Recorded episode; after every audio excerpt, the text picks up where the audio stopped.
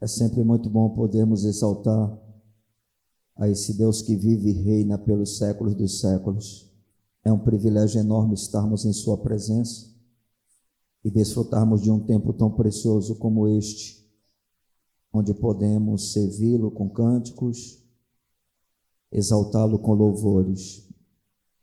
Deus é maravilhoso. Nós vamos ter mais uma vez a oportunidade de podermos nos expor à Sua gloriosa palavra. E eu quero pedir aos irmãos que abram no Evangelho de João, esse livro santo, no capítulo de número 8. Evangelho de João, capítulo 8. Nós vamos ler os versos de número 1 até o 11. Evangelho de João, capítulo 8, de 1 a 11, que diz assim: Jesus, entretanto, foi para o Monte das Oliveiras. De madrugada, voltou novamente para o templo e todo o povo ia ter com ele, e assentados ensinava. Os escribas e fariseus trouxeram à sua presença uma mulher surpreendida em adultério, e fazendo-a ficar de pé no meio de todos, disseram a Jesus: Mestre, esta mulher foi apanhada em flagrante adultério. E na lei nos mandou Moisés que tais mulheres sejam apedrejadas. Tu, pois, que dizes? Isto diziam eles, tentando para terem do que o acusar. Mas Jesus, inclinando-se, escrevia na terra com o dedo. Como insistissem na pergunta, Jesus se levantou e lhes disse: Aquele que dentre vós estiver sem pecado, seja o primeiro que lhe atire a pedra. E tornando a inclinar-se, continuou a escrever no chão. Mas ouvindo eles esta resposta e acusados pela própria consciência, foram se retirando um por um, a começar pelos mais velhos até os últimos, ficando só Jesus e a mulher no meio onde estava. Erguendo-se Jesus e não vendo a ninguém mais além da mulher, perguntou-lhe: Mulher, onde estão aqueles teus acusadores? Ninguém te condenou? Respondeu ela: Ninguém, Senhor. Então lhe disse Jesus: Nem eu tampouco te condeno. Vai e não peques mais. Amém, amado? A história que nós acabamos de relatar, que se encontra no Evangelho de João, ela não aparece em nenhum outro evangelho. Apenas João traz essa narrativa, inclusive é uma narrativa que é questionada por alguns teólogos, procurando tentar desqualificar essa mensagem como sendo realmente algo que aconteceu no ministério de Jesus. Mas o que nós podemos perceber nessa história contada, que se encontra no Evangelho de João, é que, diante de todas as histórias que os evangelhos apresentam, parece que nenhuma é tão esclarecedora no que diz respeito à maneira como Jesus trata o pecador, do que é esta que o apóstolo João nós podemos encontrar no evangelho que leva o seu nome. E justamente se utilizando de uma mulher que foi apanhada em flagrante adultério. Eu queria exatamente falar sobre isso porque entendo eu que seja algo muito importante para a nossa vida, tanto para que a gente possa recordar a maneira como o Senhor nos tratou e continua nos tratando, como também para que a gente venha aprender a maneira correta de nós tratarmos os pecadores que comumente nós temos que lidar e inclusive proclamamos a palavra para eles. E o que é que a gente aprende com essa história através da vida de Jesus, da maneira como ele agiu, do seu procedimento, do comportamento que ele teve em relação a essa mulher, que segundo o texto sagrado foi conduzida à presença de Jesus por fariseus, por escribas, pelos religiosos de sua época, e que levantaram diante do Senhor esse questionamento. O que é que nós podemos entender, compreender sobre esse assunto que é fundamental para que a gente possa ter uma fé realmente equilibrada, uma fé coerente, uma fé que esteja em harmonia com o que se encontra no coração de Cristo. Eu queria fazer a leitura novamente do texto sagrado com os irmãos, para a gente poder ficar bem situado em relação àquilo que queremos estar compartilhando.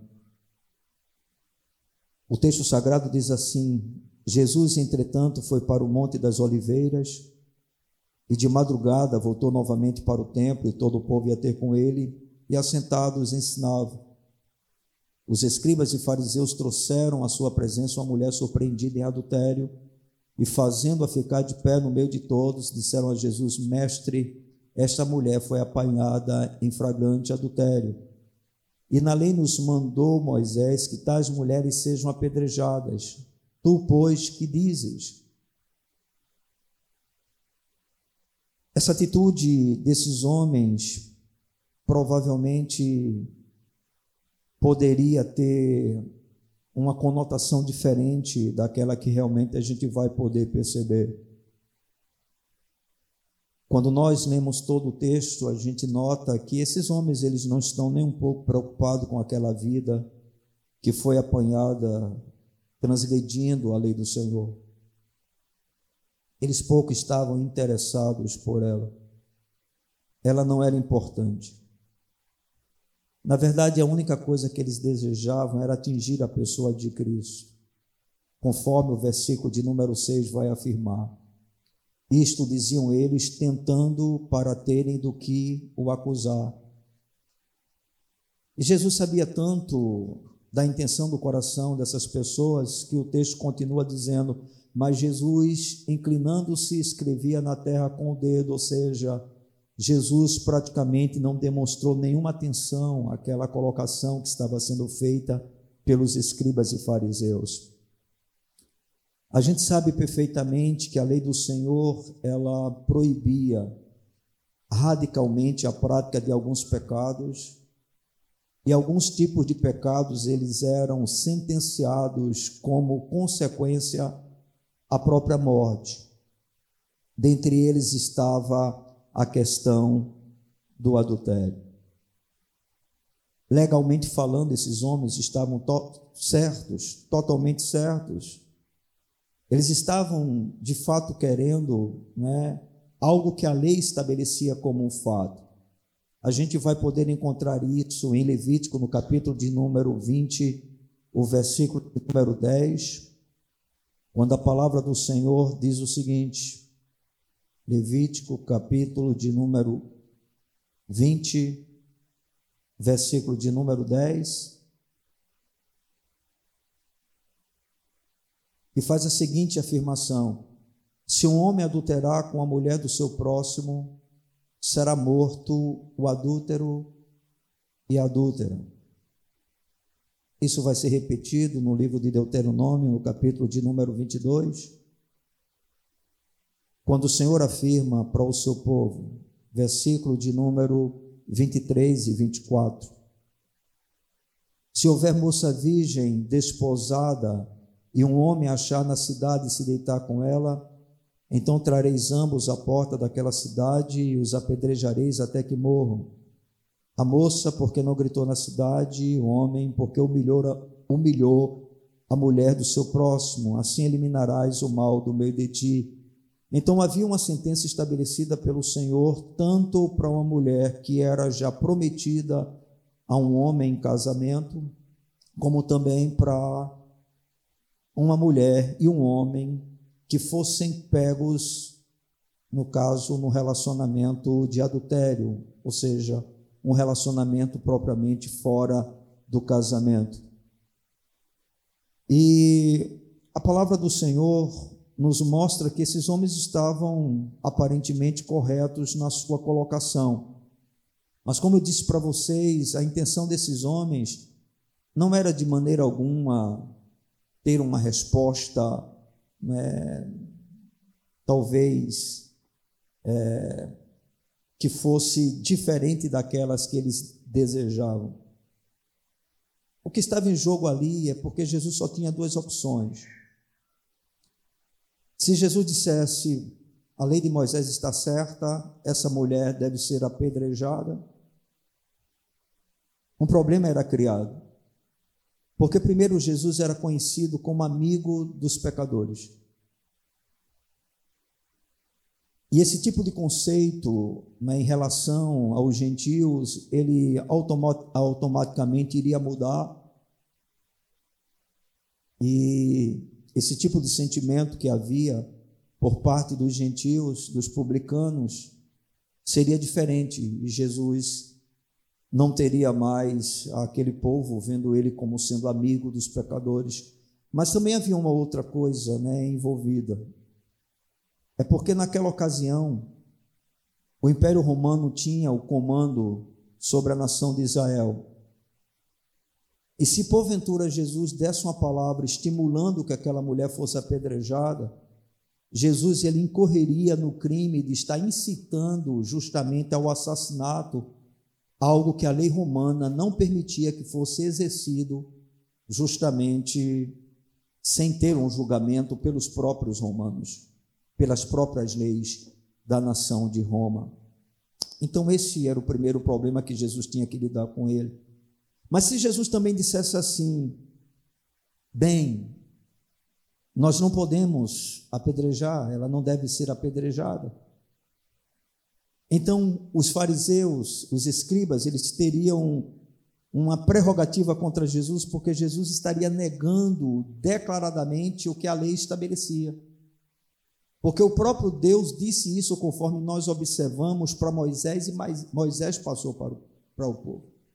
Então havia uma lei estabelecida, essa lei havia sido dada por Deus, e agora Jesus se encontra dentro de uma situação que, se ele aprovar a lei, ele passa a ser visto como alguém que não ama os pecadores, que não é amigo dos pecadores, ou alguém que está incitando justamente ao assassinato de uma mulher ou Jesus está negando a própria lei. Jesus ele está com um problema.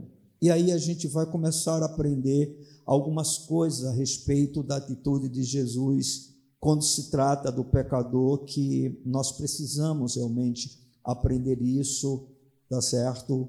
E glorificar a Deus por tudo isso. E a primeira coisa que a gente observa quando esse relato é contado é que Jesus nos mostra que, aos olhos de Deus, todos estão na mesma condição e debaixo de uma mesma sentença. Como é que nós podemos perceber isso? Como é que Jesus ele vai se sair dessa situação? Como é que ele vai responder a esse tipo de questionamento? Quando chega no versículo de número 7, depois de muito insistirem para que Jesus, como rabino que era, ele se posicionasse diante da pergunta que estava ali sendo colocada né, na presença dele. Aí diz o texto sagrado: como insistissem na pergunta, Jesus se levantou e lhes disse: Aquele que dentre vós estiver sem pecado, seja o primeiro que lhe atire a pedra. Ou seja, Jesus joga para eles os acusadores exatamente a mesma pergunta, só que no sentido inverso. Os fariseus e os escribas estavam ali acusando a mulher, dizendo que ela havia sido apanhada em adultério. Né? Estranhamente, não levaram o homem, porque nós vimos no texto sagrado que eram para ser apedrejados os dois. Só que naquela ocasião o apedrejamento não era autorizado pela nação de Roma, pelo Estado romano, e agora Jesus chega para eles e diz: Aquele que dentre vós estiver sem pecado, seja o primeiro que lhe atire a pedra. E aí o que é que acontece? O restante do texto vai nos mostrar que Jesus volta a se inclinar, continua a escrever no chão, e diante da resposta dada por Jesus, aqueles homens começam a sair um por um, a começar pelos mais velhos. Ou seja, eles vão abandonando aquela cena, porque, segundo o texto, a consciência deles, e eu tenho certeza que naquela ocasião deve ter sido extremamente aguçada pela ação do Espírito Santo, de uma forma tal que todos conseguiram enxergar a sua transgressão, o seu pecado e perceber assim que eles eram tão culpados quanto aquela mulher, apenas com um tipo de pecado diferente daquele que ela havia praticado. Ou seja, Jesus mostra, quando se trata de pecadores, que todos estão na mesma condição, que todos estão no mesmo estado. Ou seja, nenhum de nós pode ser juiz sobre uma outra pessoa quando se trata de morte, e no caso, morte eterna, porque nós somos tão pecadores como aqueles que nós estamos fazendo o julgamento. Lembre-se que esse julgamento está sendo feito em relação à morte física, que naquela ocasião se também aplicaria à morte eterna, é evidente. Porque a mulher, nessa condição, se ela morresse naquele estado, ela se perderia eternamente. E Jesus diz: quem não tiver pecado, atire a primeira pedra. Quando nós lemos as Escrituras Sagradas, a gente vê que essa verdade ela é apresentada né, em toda a Escritura e de forma específica nas epístolas escritas pelo apóstolo Paulo. Em Romanos, no capítulo 3, os versos 10 a 12, diz assim: Como está escrito, não há justo, nenhum sequer, não há quem entenda, não há quem busque a Deus, todos se extraviaram, a uma se fizeram inúteis, não há quem faça o bem, não há nenhum sequer. E no mesmo livro de Romanos, no capítulo 6, versículo de número 23, a palavra do Senhor afirma: Porque o salário do pecado é a morte, mas o dom gratuito de Deus é a vida eterna em Cristo Jesus. Então, Jesus, com as suas palavras, Estava dizendo para aqueles que ali se encontravam, aqueles que se consideravam justos, aqueles que se consideravam certos apenas porque não praticavam determinados tipos de pecado. O Senhor está dizendo: bem, se vocês não têm nenhum pecado, vocês podem atirar a primeira pedra. E aí cada um saiu, se retirou e deixou aquela mulher exatamente sozinha com Jesus. A gente pode encontrar no livro de Lucas uma declaração feita por Jesus, muito interessante, que nos mostra aquilo que nós estamos querendo é, apresentar para os irmãos nesse momento. Lucas, em Evangelho de Lucas, no capítulo 13, os versos de 1 a 5, faz a seguinte afirmação: Naquela mesma ocasião, chegando alguns, falavam a Jesus a respeito dos galileus cujo sangue Pilatos misturara com os sacrifícios que os mesmos realizavam. Ou seja, alguns judeus que tiveram né, uma morte, no caso galileus, né, uma morte extremamente cruel no governo de Pilatos, ao ponto do sangue deles terem sido misturados com os próprios sacrifícios que eles faziam. E provavelmente na cabeça dessas pessoas, é, esses homens sofreram esse tipo de morte justamente porque eles eram mais pecadores. Porque esse era um conceito muito comum né, na época de Jesus, eu acho que ainda continua sendo no meio do judaísmo. Ou seja, nós vamos sofrer de acordo com a quantidade dos nossos pecados ou coisa semelhante. Mas o texto sagrado no Evangelho de Lucas, no capítulo 13, a partir do verso 2, diz o seguinte: Ele, porém, lhes disse: Pensais que esses galileus eram mais pecadores do que todos os outros galileus, por terem padecido estas coisas? Não eram, eu vos afirmo. Se, porém, não vos arrependerdes, todos, todos, todos, igualmente perecereis. E quando o Senhor diz igualmente perecereis, ele não está se referindo à maneira como as pessoas morrem, mas o destino em que a morte dará a essas pessoas. Porque é evidente que Jesus tinha consciência que nem todo mundo iria morrer como esses galileus morreram, e depois, inclusive, ele vai acrescentar um outro exemplo, a partir do versículo de número 4. Ou cuidais que aqueles 18 sobre os quais desabou a torre de Siloé e os matou eram mais culpados que todos os outros habitantes de Jerusalém? Não eram, eu vos afirmo. Mas se não vos arrependerdes, todos igualmente perecereis. Então, em ambos os textos, tanto no Evangelho de João, no capítulo de número 8, quando Jesus está se referindo àqueles homens que ali se encontravam presentes, usando o exemplo justamente daquela mulher pecadora que estava diante dele, humilhada, né, porque eles fizeram questão disso, tá certo? Jesus está dizendo o seguinte: olha, todos nós, quer dizer, todos vocês, né, estão na mesma condição. Todos vocês são pecadores.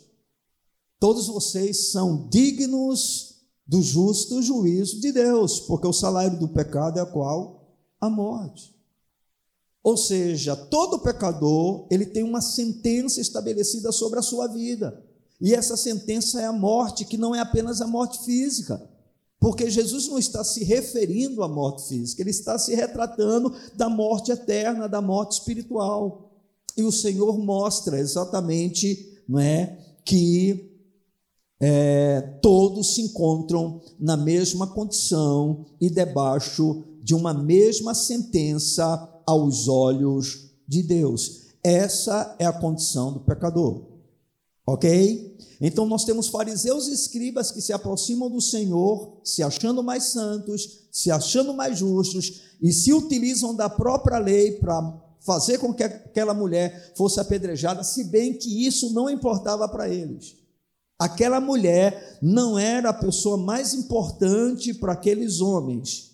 O que eles queriam era tão somente pegar Jesus em alguma contradição para que o seu ministério fosse desacreditado, para que as pessoas não acreditassem em Jesus. Mas aí Jesus surpreende a todos e faz essa afirmação, e como nós vimos dentro do texto, cada um começa a se sair, e aí a gente aprende uma outra lição no comportamento de Jesus quando se trata do pecador. Primeiro, não se esqueçam, é que aos olhos de Deus, todos estão na mesma condição e debaixo de uma mesma sentença. Ok? Todos. Absolutamente todos. Mas nós podemos aprender uma outra lição dentro do comportamento de Jesus, da maneira como Jesus lidou com essa pecadora. E nós podemos encontrar isso nos versos de número 7 até o verso de número 11. Eu vou fazer a leitura juntamente com os irmãos. Como insistissem na pergunta, Jesus se levantou e lhes disse: Aquele que dentre vós estiver sem pecado, seja o primeiro que lhe atire pedra.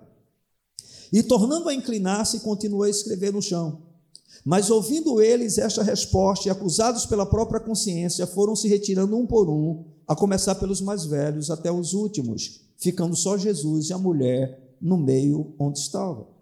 Erguendo-se Jesus e não vendo a ninguém mais além da mulher, perguntou-lhe: Mulher, onde estão aqueles teus acusadores?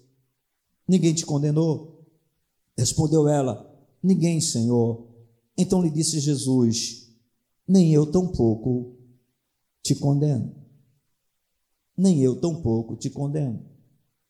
A segunda coisa que Jesus nos ensina nessa experiência que é relatada no Evangelho de João, com essa mulher que realmente era digna de ser morta segundo a lei, é que Jesus nos faz ver que a misericórdia sempre deve triunfar sobre o juízo. A misericórdia sempre deve triunfar sobre o juízo. Vejam a diferença dos fariseus, dos, dos é, escribas para Jesus. Enquanto os fariseus e os escribas estavam apenas preocupados em tentar pegar um erro em Jesus, Jesus estava apenas preocupado com a alma dessa mulher. Uma grande diferença.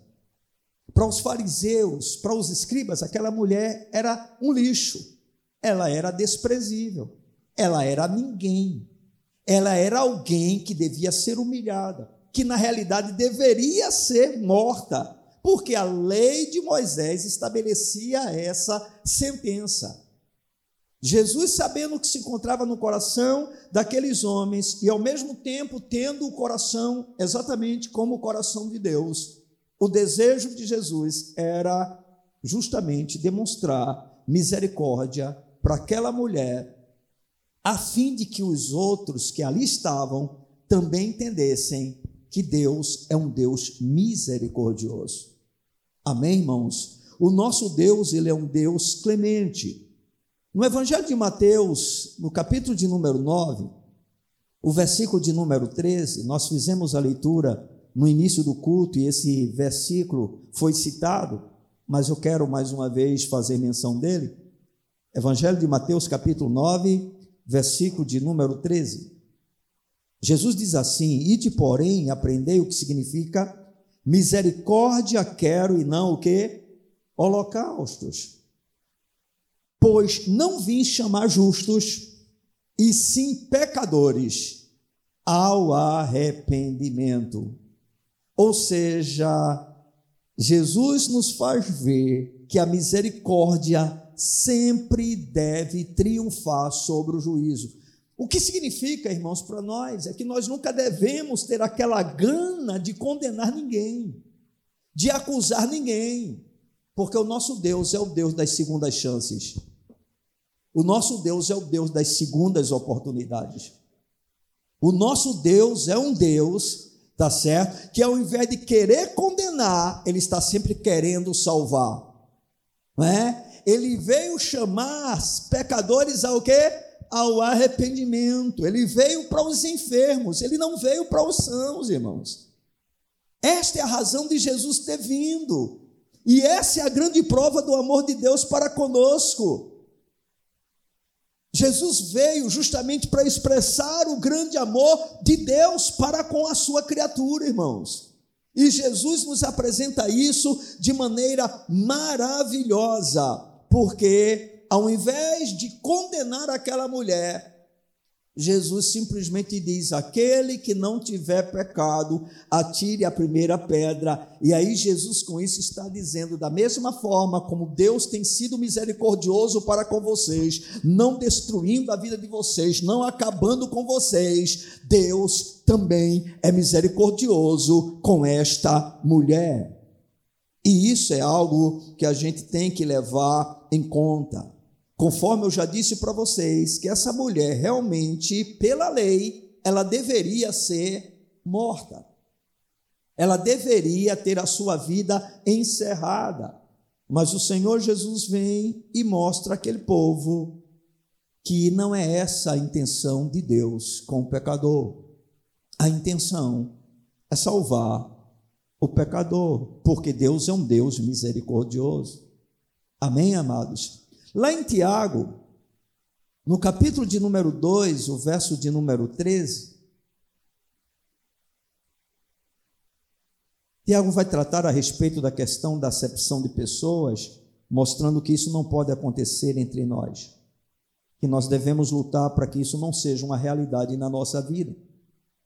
Quando chega no versículo de número 13, Tiago diz o seguinte: porque o juízo é sem misericórdia para com aquele que não usou de misericórdia. E ele termina dizendo: a misericórdia triunfa sobre o juízo. Deixa eu dizer uma coisa para nossa alegria. Nós estamos no tempo da misericórdia de Deus. Amém? Ainda não chegou o dia da sua ira. Ainda não chegou o dia do seu juízo. Uma coisa muito importante a gente entender é que a ira de Deus, ela é amenizada, ela é aplacada pelo sacrifício de Cristo.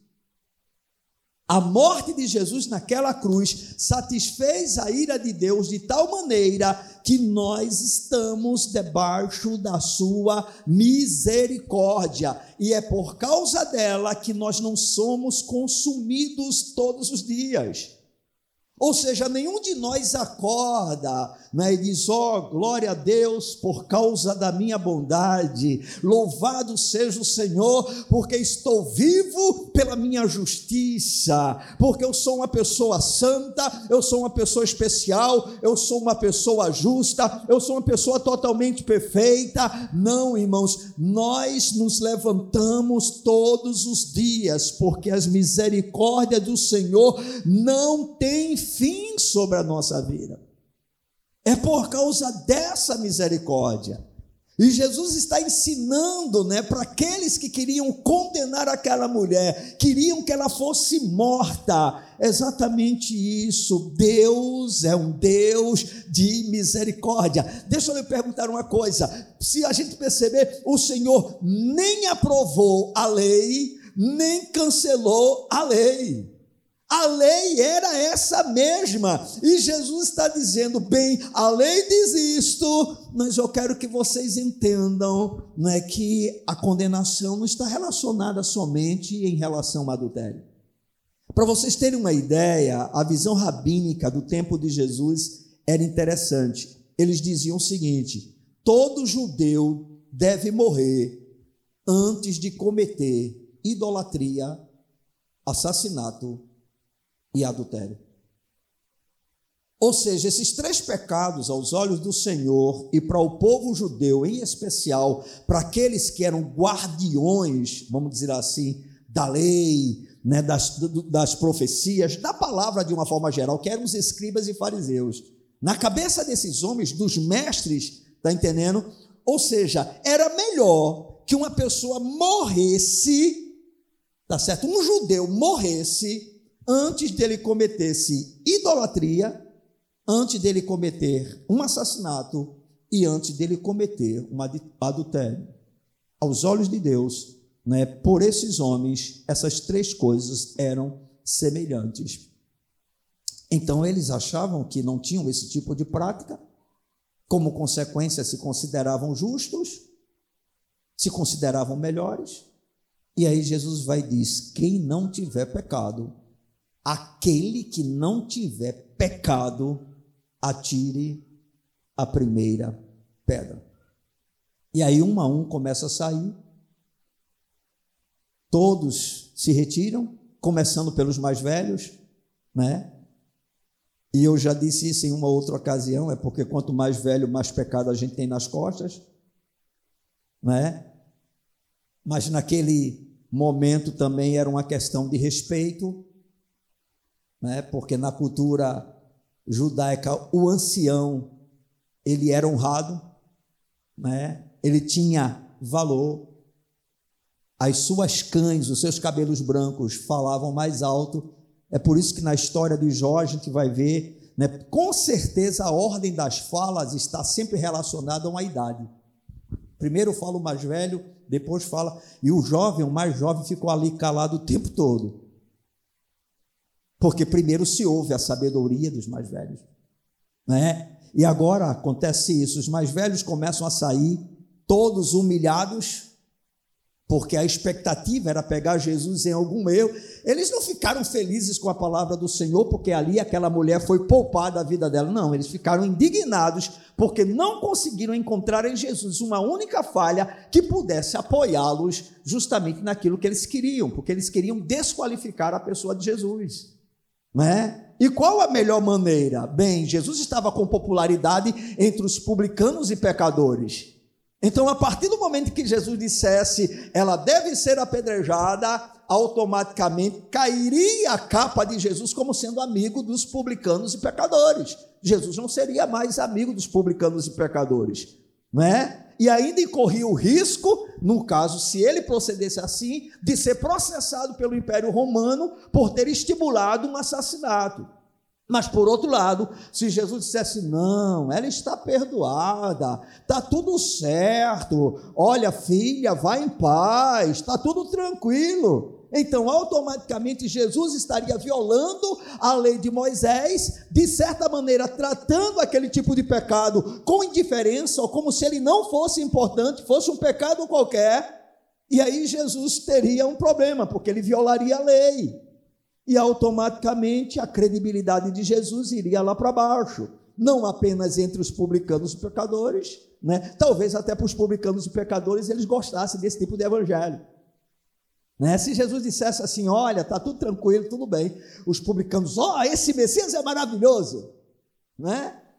Mas em compensação, os demais judeus, zelosos da lei, né, iriam dizer: esse cara não tem nada de Deus, ele não guarda a lei, ele não acredita que a lei de Moisés foi a lei de Deus. Então Jesus perfeitamente sabiamente, tá certo? Ele coloca todos eles em xeque e diz: quem não tiver pecado, aquele que não tiver pecado, atire a primeira pedra. E nós aprendemos que o nosso amado Senhor, primeiro, nos mostra que aos olhos de Deus, todos estão na mesma condição e debaixo de uma mesma sentença. Todos. Não importa quem você seja, você é um pecador maldito aos olhos de Deus, por melhorzinho que você seja. Tá bom? Mas bendito seja Deus, que o nosso Deus é misericordioso. Amém? E a misericórdia sempre triunfa sobre o juízo. Ok, irmãos? E isso serve para nós. Misericórdia sempre triunfa sobre o juízo. Nós não podemos ter essa gana de querer acabar com ninguém. Amém? Nem nas nossas orações. Senhor, acaba com o ímpio. Destrói o falso crente. Não. A posição da igreja é misericórdia acima do juízo. Amém, irmãos? É como se o Senhor estivesse dizendo para aquelas pessoas: vocês não estão em condições de julgar quanto a esse assunto, essa questão, porque vocês são tão pecadores quanto essa mulher, apenas com tipos de pecados diferentes. Aí eu abro um parêntese aqui, dentro do que nós estamos afirmando, é que com essa afirmação feita por Jesus, isso não significa necessariamente que a igreja não possa fazer julgamento algum.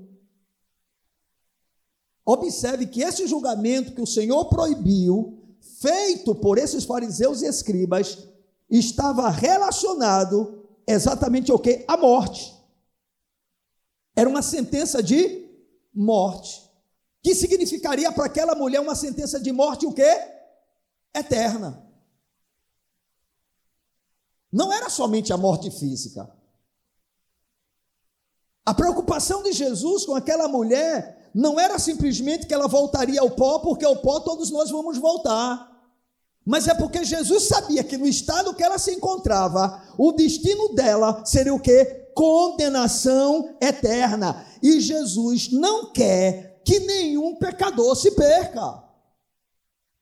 Porque Deus amou o mundo de tal maneira que deu seu Filho unigênito para que todo aquele que nele crê não pereça, mas tenha a vida eterna. E o Senhor demonstra a sua infinita misericórdia para com aquela mulher, dando exemplo para aqueles fariseus e escribas e deixando isso para nós, o seu povo, porque a nossa tendência, depois que nós conhecemos ao Senhor, é que a gente comece a se tornar juízes dos outros. E a gente precisa tomar muito cuidado com esse tipo de julgamento. Amém, irmãos? Mas nós temos uma terceira importante lição aprendida com nosso amado Senhor.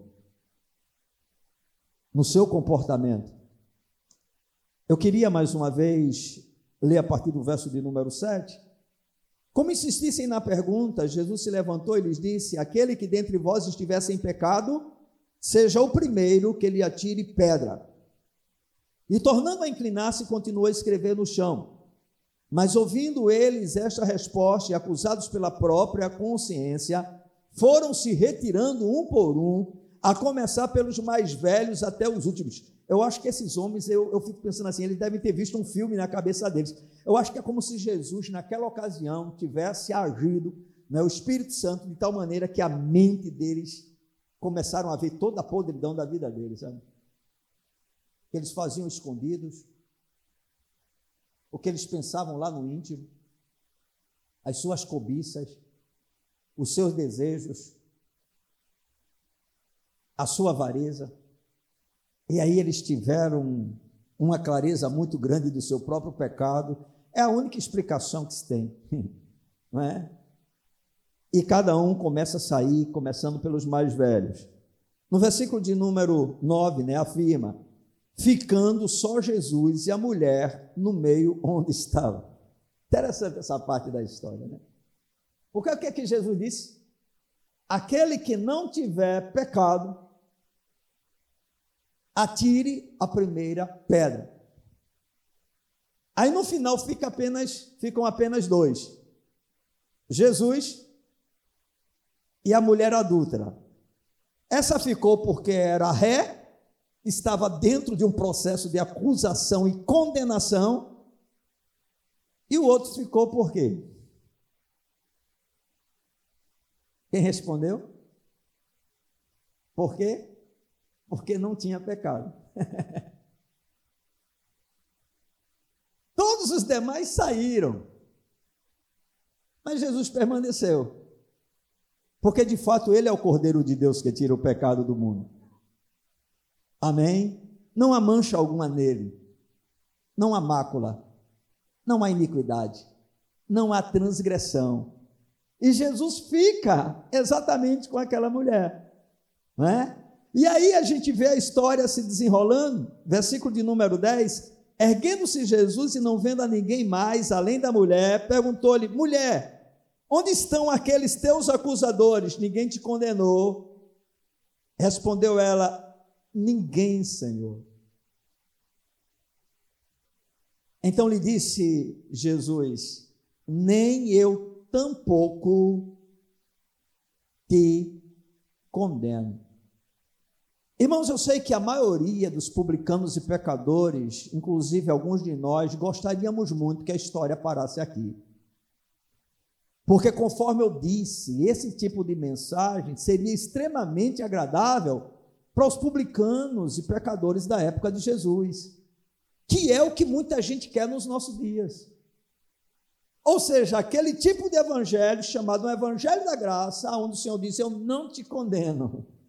Mas Jesus não para com essa palavra, ele não para com essa declaração. Observem, por gentileza, que ele acrescenta algo mais, que é o que eu e você precisamos compreender. Porque todos nós estamos na mesma condição diante do Senhor, somos pecadores malditos e sobre nós pesa uma sentença, que é uma sentença de morte eterna, porque a alma que pecar, o que é que vai acontecer com ela?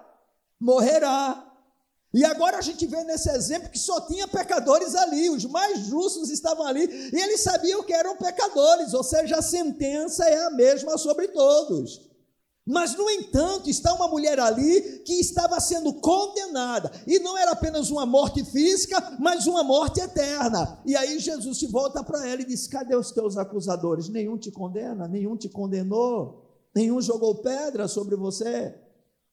E ela disse: Não, meu Senhor, Nenhum. Eu acho que ela deu uma tremida, né? Quando ela viu que somente Jesus ficou. Ela deve ter dito bem: se todo mundo saiu como pecador, por que é que ele ficou?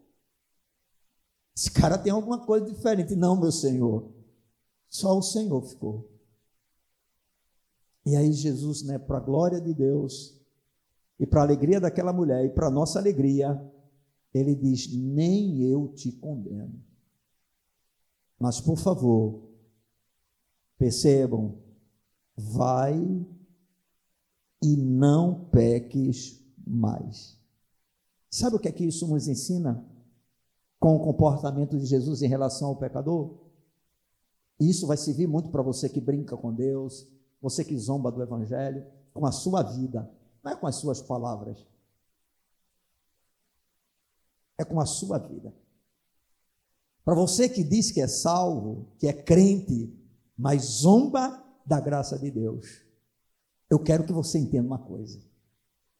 O perdão oferecido por Cristo tem preço.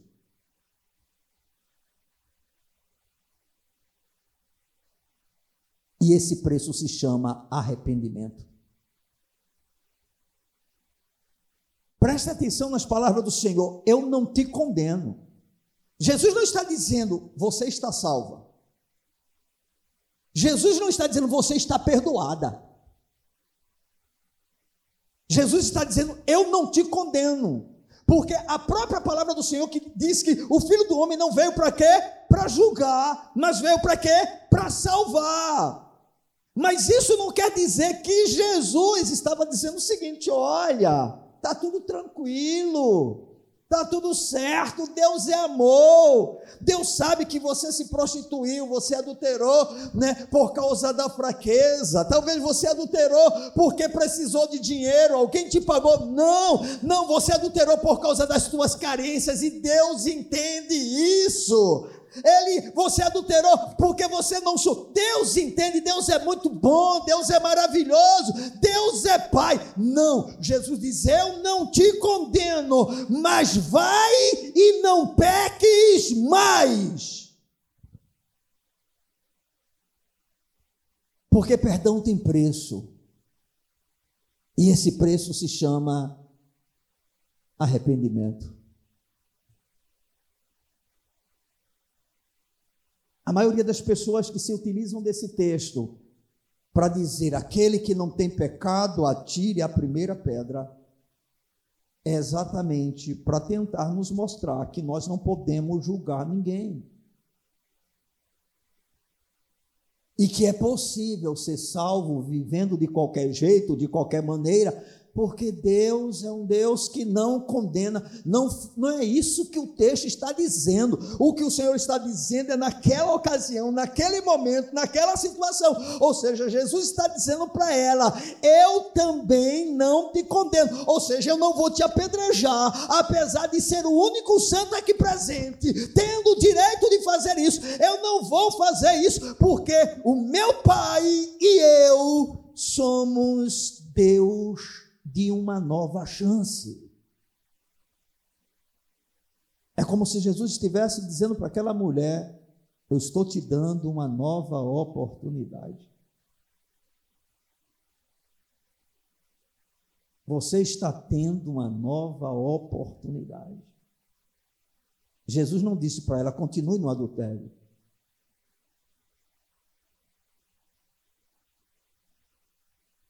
Continue na prática do pecado. Continue na fornicação. Continue na desonestidade. Continue na idolatria. Porque não é mais ou menos isso que alguns estão dizendo hoje, né? O que é que a teologia inclusiva quer dizer? Deus aceita toda a prática de amor. Ou seja, o que importa é que você louve a Deus, que você adore a Deus, que você ame a Deus. Bem, o Deus da Bíblia diz: vai, não peques mais. E eu já disse e volto a insistir: quem estabelece o que é pecado, quem diz o que é pecado e o que não é pecado, não é igreja, não é sociedade, não é filosofia, não é soci so sociologia, não é nada disso, irmãos. Quem decide quem define é Deus. E o Senhor ali nesse momento, naquele momento ele diz: "Não peques mais", ou seja, você é uma pecadora sim. Mas você está tendo a chance, a oportunidade de recomeçar. Porque o nosso Deus é um Deus de recomeço. Amém. E assim, se alguém está em Cristo, é o que? Nova criatura. As coisas velhas já passaram, eis que tudo se fez novo. É por isso que é necessário nascer de novo. Nascer de novo, porque quem nasce de novo é uma nova criatura. Quem é nova criatura, agora, a partir de então, trava uma luta contra o pecado e com a boa notícia vai vencer. Porque maior é o que está em nós. O Espírito da Verdade, irmãos, não pode perder essa batalha e ele está em nós. Louvado seja o nome do Senhor. No Evangelho de Mateus, no capítulo 3, versículo de número 7, falar sobre isso é sempre muito bom para gente, muita gente que tem se acomodado, achando que está tudo bem. Não, o, o, o meu Jesus é incrível. Ele é extremamente misericordioso. Mas ele é extremamente santo. Amém? Não dá para andar com ele e ao mesmo tempo querer viver lado a lado do pecado. Ou você abandona um ou abandona o outro. Os dois você não dá para andar. E na verdade você pode se enganar, mas se você está vivendo deliberadamente no pecado, você não é dele. Mude a sua vida ou abandone a sua fé. Meio termo não dá. Pastor, eu quero muito mudar, mas não consigo. Continua lutando. Porque a graça que salva é a graça que liberta. Amém, irmão? Mas você acomodadozinho e dizendo, não, está tudo bem, Deus é paz e amor, Deus é misericordioso, Deus é perdão, Deus é maravilhoso, Deus é bom. Tudo isso é fato, mas ele continua dizendo: vai, não peques mais ele aceita você no pior estado que você se encontre. Você pode chegar dentro de um templo, na presença dele, como assassino, como idólatra, como feiticeiro, como mentiroso, como corrupto, como desonesto, como sodomita, como fornicador, como tudo que não presta. Você pode chegar e a igreja deve abraçar você. Jesus não vai dizer eu te condeno, mas ele vai dizer para você, a partir do momento que você ouve o evangelho, vai, não peques mais. Porque essa é a garantia de que o milagre realmente aconteceu na sua vida. Amém? No Evangelho de Mateus, no capítulo de número 13, os versos 7 e 8, nós temos a pregação de João Batista, que muita gente não gosta de ouvi-la. Mas a igreja que vai prevalecer, uma igreja profética como a igreja ou como o profeta João Batista. Diz assim a palavra de Deus: vendo ele, porém, que muitos fariseus e saduceus vinham ao batismo, disse-lhes: raça de víboras. Manso todo João Batista, né? Suave. Pregador suave, João Batista. Quem vos induziu a fugir da ira vindoura? Produzi, pois, frutos dignos de arrependimento. Ou seja, frutos de arrependimento. Amém, irmão? Por que, que a misericórdia de Deus continua a operar em cada um de nós?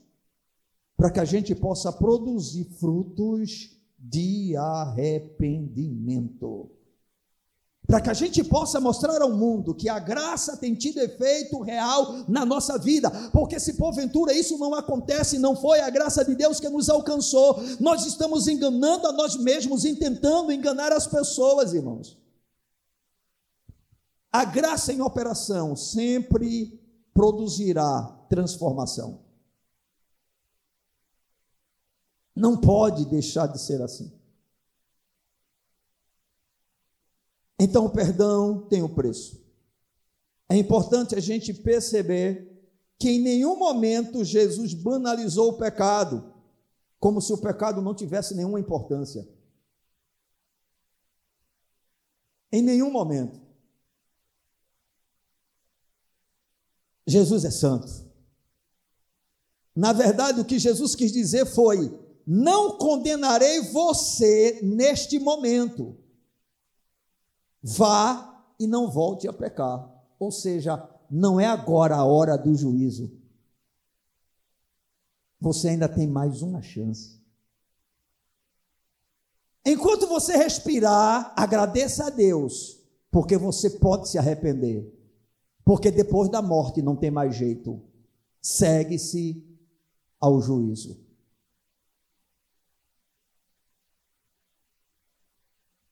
De fato, Jesus não anulava o juízo, nem dizia, não se preocupe, está tudo bem. Você está em fornicação? Não, está tudo tranquilo. Deus é graça.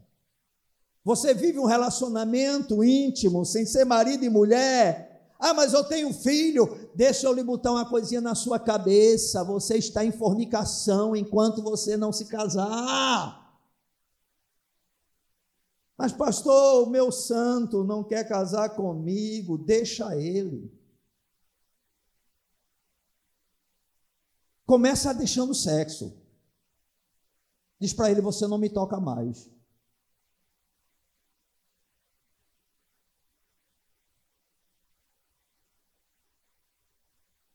Se ele disser, desse jeito a gente se separa, bem, a decisão é sua, eu quero ficar com você você é o pai do meu filho.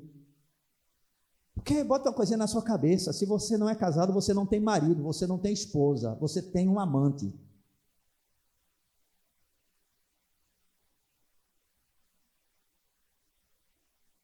Não é seu marido, não é sua esposa. E a maior prova disso é que, se no outro dia ele arrumar um, ele pode ir no cartório e casar com ela.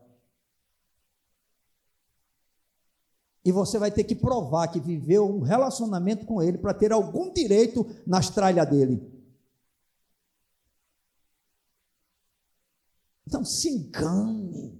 A sociedade tem tentado impregnar em nós pensamentos que não têm nenhuma harmonia com a palavra de Deus, e a gente vai aceitando, vai aceitando, vai se submetendo, vai levando no banho-maria. Não, irmãos, nós precisamos entender que não dá mais tempo para a gente brincar com o pecado.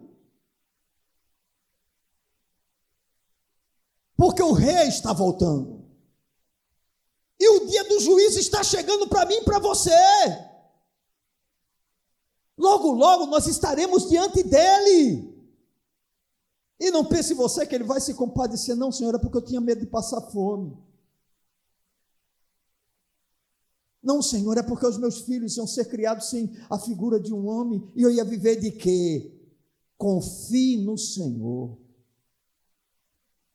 Ele não abandona os seus. Ele é Deus que supre. O Senhor chega ao ponto de dizer para a nação de Israel: Eu não sou melhor do que maridos. Eu sou muito melhor. Deus é incomparavelmente melhor. Como é que se vive com uma pessoa que diz que ama e nem casar quer? E aí você se submete a um relacionamento dessa natureza abrindo mão daquele que ama você de tal forma que deu seu único filho para que através do sacrifício dele você pudesse ser salvo.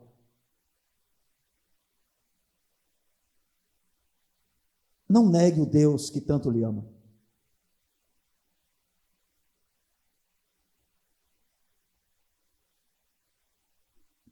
O Senhor não anulava o juízo, nem dizia: não se preocupe, está tudo bem. Pelo contrário, o que Jesus disse foi: Estou te dando uma nova oportunidade. Aproveite-a e reescreva a sua história. Arrependa-se e apresente frutos dignos de arrependimento. É isso que Jesus disse para aquela mulher. Ele não disse: Está tudo bem, filha. Ah, como eu te entendo a tua carência, você não tem homem ainda, né? O teu marido não supra as suas necessidades, ele não, não, não ah, você, ah, está tranquilo, olha, eu entendo, você, você é fraca, é a natureza do homem. Não, não, não, vai e não peques mais. E porque Jesus estava falando isso? Porque ele mesmo seria aquele que estaria com ela, se de fato ela quisesse, para dar a ela a força necessária para que ela pudesse viver de maneira diferente. Sem ele nós não podemos nada, no entanto, com ele nós podemos todas as coisas. Vencer o pecado sem ele é impossível, mas com ele tudo é possível aquele que crê. Ele não disse que a gente iria só, ele disse: Eu estarei com vocês. Ele não disse: Vocês têm que fazer isso na própria força. Ele disse: Eu estarei com vocês. Eu serei a força de vocês. Mas é necessário o abandono do pecado. É necessário dar as costas para o pecado. É necessário travar uma luta contra o pecado porque o nosso Deus é o Deus que nos dá a vitória. Amém, amados? Então, o que é que nós podemos aprender com a história dessa mulher adúltera que foi apanhada em flagrante adultério? O que é que Jesus nos revela na sua atitude, na maneira como ele tratou com o problema? Bem, ele nos mostra que aos olhos de Deus, todos estão na mesma condição, e debaixo de uma mesma sentença. Todos nós. Nunca se veja melhor do que ninguém. A única coisa que vai salvar você se chama a graça de Deus.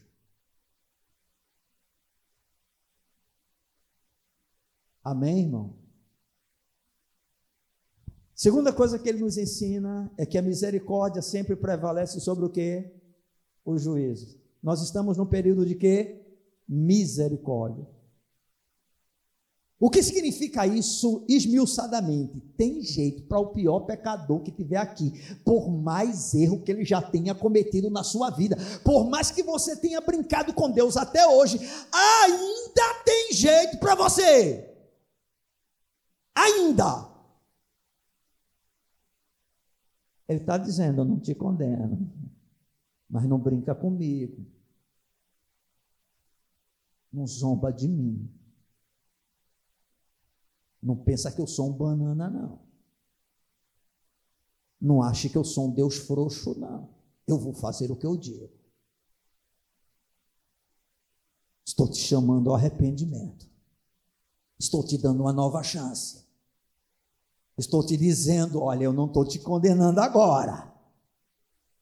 O meu espírito está aí para te convencer. Ele quer falar contigo. Ele está batendo a porta do teu coração. Ele está insistindo para que você abandone a sua transgressão. Mas não se iluda. Esse Senhor vai condenar você se você não mudar. Amém? Irmãos, vamos pensar na história dos dois ladrões na cruz. Nós temos um do lado esquerdo de Jesus, nós temos outro do lado direito de Jesus. O Cristo que está ali é o mesmo, concordam comigo? É um só Cristo. O Deus de amor que está ali é um só. Tá bom? Os dois começam a xingar Jesus. Se você ler os três evangélicos sinóticos, você vai entender isso, né? Se você ler todos os três, você vai perceber que em um deles vai mostrar isso. Todos os dois estão xingando Jesus. Se tu és o Cristo, salva-te a ti mesmo e nos salva. Jesus está indiferente às palavras desses homens. De repente, cai a ficha no da direita. Diante do que Jesus dizia no meio do seu sofrimento, da sua dor, e provavelmente pelo que ele já tinha ouvido falar a respeito de Jesus. E aí ele para e diz: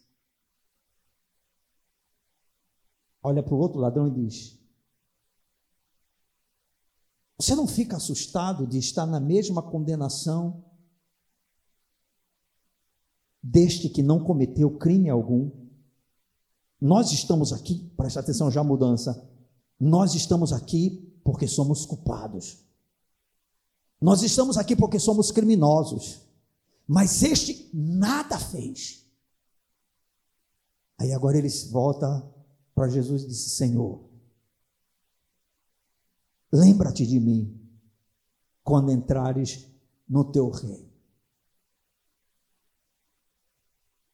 Na teologia moderna de alguns, não, filho, fica tranquilo, eu amo todos vocês, inclusive esse outro aí do lado esquerdo.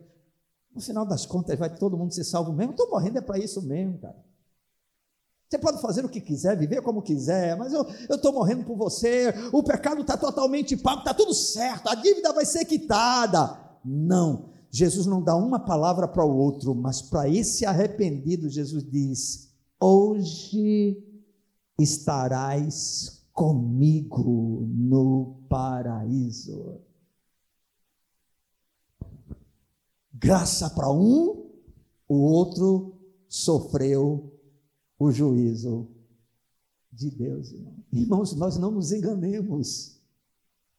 Todo pecado que Deus condena, que Deus reprova, sobretudo aqueles que estão explícitos na sua lei, tem que existir arrependimento. Acompanhado, claro, de abandono do pecado, da transgressão. Caso contrário, não se iluda. Ah, mas eu posso viver o resto da minha vida em pecado, pastor, e no final eu me arrependo. Tá, arrisca, né? Vai na sorte. Vai ver até onde vai, né? Mas não é assim que alguns pensam. Entendeu? A mulher está vivendo, vamos supor assim, maritalmente falando, ela é jovem, está com 25, 30 anos de idade, saúde perfeita, ela deve pensar assim: bem, eu tenho até os 60. A partir daí eu penso em me arrepender e deixar ele. Se ele não se casar comigo daqui para lá com 60, eu me separo. Como é que você vai saber se vai até os 60?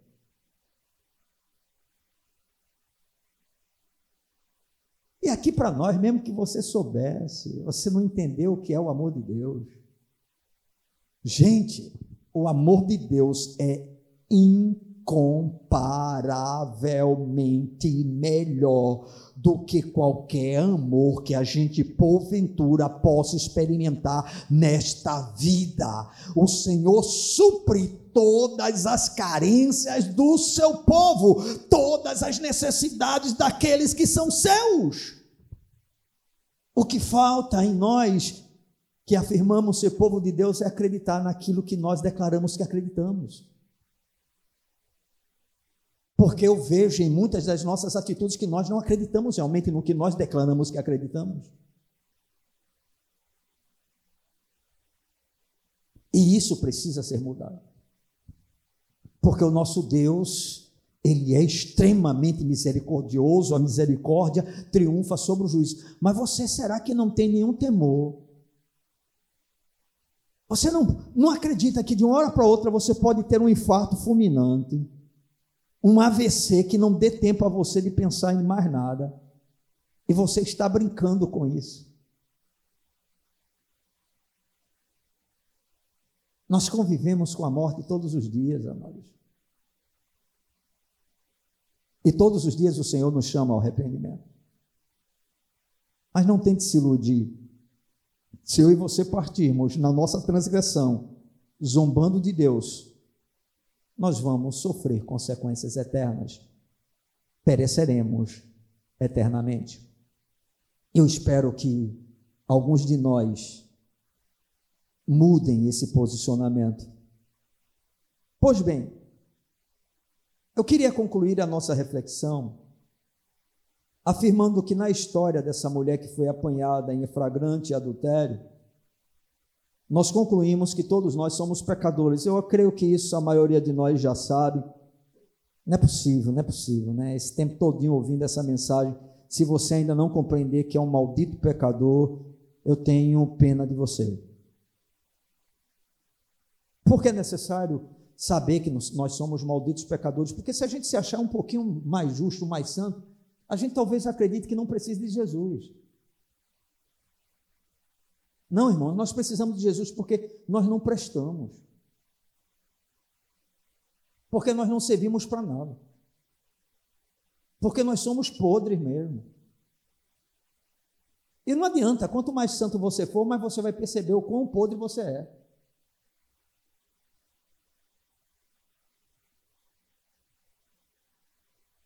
Então nós concluímos que todos nós somos pecadores e como consequência disso, devemos tratar todos com misericórdia. Amém? Por que devemos tratar todos com misericórdia? Porque todos nós somos pecadores. E se todos nós somos carentes da misericórdia de Deus, quem somos nós para negarmos misericórdia a outros? Estão entendendo? Ah, pastor, fulano já caiu dez vezes. A gente continua exercendo misericórdia. Não tem mais jeito? Não tem mais jeito para quem? Não tem para o diabo. Mas enquanto a gente respirar, tem jeito.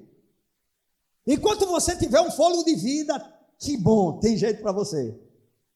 Mas não pense que você vai conseguir depois de morrer absolutamente mais nada. Tá bom? Eu posso até ir enganado para o seu enterro, fazer o seu sepultamento, dizendo que você foi salvo, mas se você não foi, tem mais jeito não. Não tem louvor, não tem oração que dê resultado, não tem missa de sétimo dia, não tem jeito. Acabou, meu velho. É agora. A hora é hoje. Amém? Agora a gente aprende também nessa história que a misericórdia de Deus não é uma concessão para ninguém permanecer na prática de qualquer pecado. Pois o mesmo Cristo que diz: Eu não te condeno, também é o mesmo que afirma: Não pequeis mais. E por que ele diz isso? Porque é ele quem possibilita que o homem se abstenha dos pecados que ele condena para que o homem possa abandonar. Ou seja, por que é que o Senhor diz: não peques mais? É porque ele mesmo vai dar a capacidade que o pecador precisa para que ele vença o maldito pecado que o próprio Deus condena. O que Deus condena, ele nos dá graça para que a gente possa vencer. Não importa o que você tenha como pecado na sua vida, se Deus condena, Deus lhe dá graça para vencer. E o que você tem que ter apenas era humildade e dizer: Não quero viver essa vida. Eu preciso me acertar com Deus. Eu quero amá-lo, eu quero fazer a sua vontade, eu quero agradá-lo. É isso que vai fazer a diferença. Se eu amo mais o pecado do que o Senhor, qual é a escolha que eu vou fazer? O pecado, irmãos. O que é que me faz abandonar o pecado? O meu amor para com o Senhor. Ou abandonar é fundamental para dizer onde está o nosso coração. Ah, pastor, mas abandonar o pecado é difícil. E quem está dizendo que é fácil? E por que, que você acha que Jesus disse você tem que negar a você mesmo? E por que, que você acha que o Senhor falou tem que tomar a cruz todos os dias? Ou você acha que essa carne quer acordo com a gente? Quer não, meu velho. Ela vai morrer sem vergonha, safada. Não há um milímetro na nossa carne que preste. Mas é um Deus todo-poderoso que nos dá recursos suficientes para que a gente seja mais do que vencedores por meio dele. Amém, irmãos? Louvado seja o nome do Senhor. Acolhamos todos os pecadores com misericórdia, abracemos todos, amemos todos, mas não nos esqueçamos de dizer para cada um deles: vai e não peques mais. Amém? Para você, pecador perdido que entrou aqui nessa noite, nessa condição, eu quero dizer que Deus não lhe condena. Nós, como igreja, não lhe condenamos. Não importa o que você seja. Se é um sodomita, um homossexual, nós te amamos. Se é um adúltero, nós te amamos. Você é um traficante, nós te amamos. Você é um assassino, nós te amamos. Você é um abortista, nós te amamos. Você é uma feminista, nós te amamos. Você é um corrupto, nós te amamos. Deus é misericordioso e nós também somos. Mas não se esqueça, você não é condenado agora. E a palavra para você é: vai e não peques mais. E há um Deus aqui presente, suficientemente poderoso, para te dar graça, a fim de que você vença o poder do pecado que opera em sua vida. É só você humildemente dizer: Senhor, me ajuda, tem misericórdia de mim, eu quero o Senhor. Mas se você ama o pecado, é evidente que você não quererá esse Cristo. E é por isso que esse tipo de, de mensagem ela não é proclamada nos púlpitos. Nos púlpitos só é proclamada a primeira, aquela partezinha que a gente esquece, não gosta, né, que seja dito. Eu não te condeno, essa gente saltita. Olha aí, tá vendo? Deus não condena ninguém. Deus é um Deus bom, Deus é um Deus amoroso. Entendeu? O que importa é você amar a Deus, é você, né? Que, que amor, meu irmão. Jesus disse: quem me ama, guarda os meus mandamentos, irmão. Aquele que me ama, e é sobre esse, é a esse que eu virei, eu amarei e me manifestarei a Ele. Não é somente dizer eu amo o Senhor, não, ah, porque está na igreja, porque canta, porque dá oferta. Grande coisa, se você não tiver uma mudança de vida, você vai para o inferno com tripa e tudo, meu amigo. Amém. Sem nenhuma chance. Porque o sangue de Jesus ele é poderoso para purificar pecados de pessoas arrependidas. Não é de todo mundo, é dos arrependidos. Amém. Vamos ficar de pé na presença desse Senhor.